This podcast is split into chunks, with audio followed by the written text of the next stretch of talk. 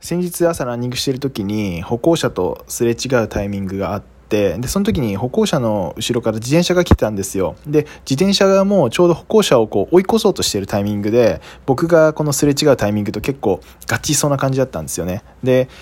お互いその自転車と僕なんですけど結構前からそのそうなりそうだなっていうのを感じていてなんかこう目があってこうじゃあちょっと俺先行くわみたいな感じの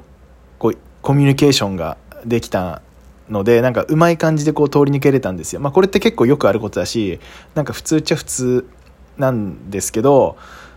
なんかそういうのいいなってちょっと思ったんですよね。あのぼーっとしてると気づかなくてちょっとお互いこうすれ違いざまでなんか歩行者にもこう迷惑かけたりとかっていうのもありえる中でなんかそういうのがあってちょっとうんいいなーなんて思いました。わかんないか。